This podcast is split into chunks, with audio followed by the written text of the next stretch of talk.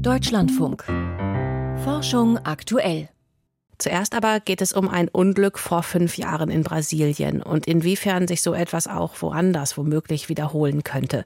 Es ist der Staudammbruch von Brumadinho am 25. Januar 2019, als sich innerhalb von Minuten eine giftige Brühe in das Flusstal in der Nähe des Ortes ergoss.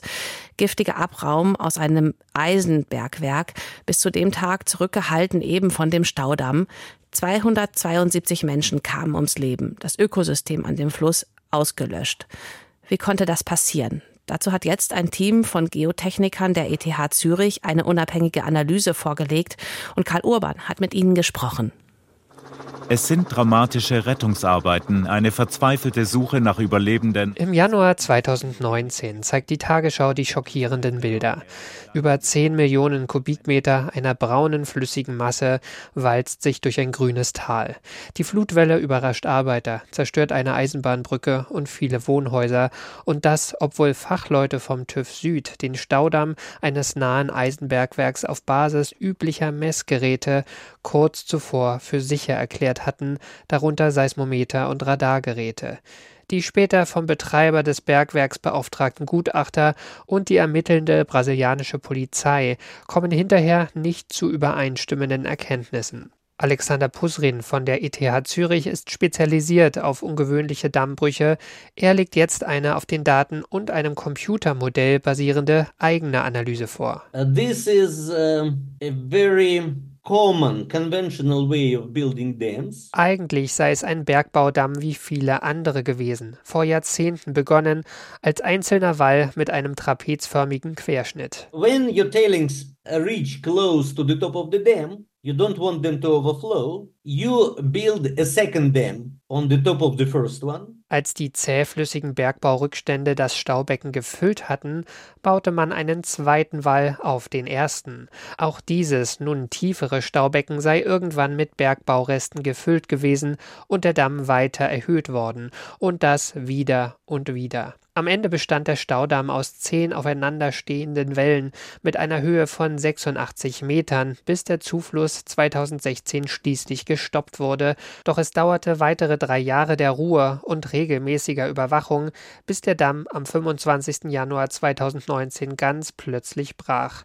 Dadurch sei dieses Ereignis äußerst ungewöhnlich. The whole story required a combination of three unlucky facts. Laut Alexander Pusrin hätten drei verschiedene Ereignisse zu dem Unglück von Brumadinho beigetragen. Das erste liegt schon weit in der Vergangenheit, als der Damm gerade zum dritten Mal erhöht wurde. Dabei bauten Arbeiter die nächste Stufe des Damms auf allzu glattem Untergrund auf und erzeugten so unbemerkt eine Gleitfläche. What happened after the construction was finished? The load did not increase, but material kept deforming. Erst nach der Stilllegung im Jahr 2016 geriet der gesamte Damm kaum merklich ins Rutschen. Fachleute sprechen von einem Kriechen, also einer extrem langsamen Bewegung von zwei bis drei Zentimetern pro Jahr. In den meisten Bergbaudämmen hört eine solche Bewegung irgendwann von selbst auf. Im Damm bei Brumadinho kam jedoch ein dritter Faktor hinzu. Es existierte nicht eine, sondern gleich zwei parallel verlaufende Gleitflächen. Jede einzelne dieser Flächen hätte den den Damm gehalten, doch zwischen den zwei Flächen kam es zum Durchbruch, was zur Katastrophe führte. You know, it takes seconds because it goes uh, with the speed of sound. Der Bruch breitete sich mit Schallgeschwindigkeit im unteren Viertel des Staudamms aus, durch den sich das Staubecken in kürzester Zeit fast komplett leerte. Für Alexander Pusrin ist es ein ungewöhnlicher Fall. Weltweit gäbe es hunderte vergleichbare Bergbaudämme, die jedoch mit der Zeit immer stabiler würden. Wie sich ähnliche Unglücke in Zukunft verhindern lassen, ist für den Fachmann klar. Es reiche nicht aus, nur die Bewegungen eines Damms zu vermessen. Fachleute müssten auch sein Innenleben modellieren verlieren. Die Beobachtung ist natürlich das Einfachste und Billigste, was man tun kann, aber die einzige Möglichkeit vorauszusagen, dass so etwas wie bei Brumadinho mit einem Damm passieren kann, geht nur mit einer Analyse, wie wir sie durchgeführt haben. Das letzte Wort über das Unglück von Brumadinho ist noch nicht gesprochen.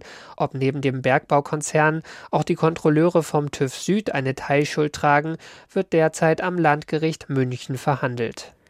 Wie kam es zu dem Staudammbruch von Brumadinho? Karl Urban hat berichtet.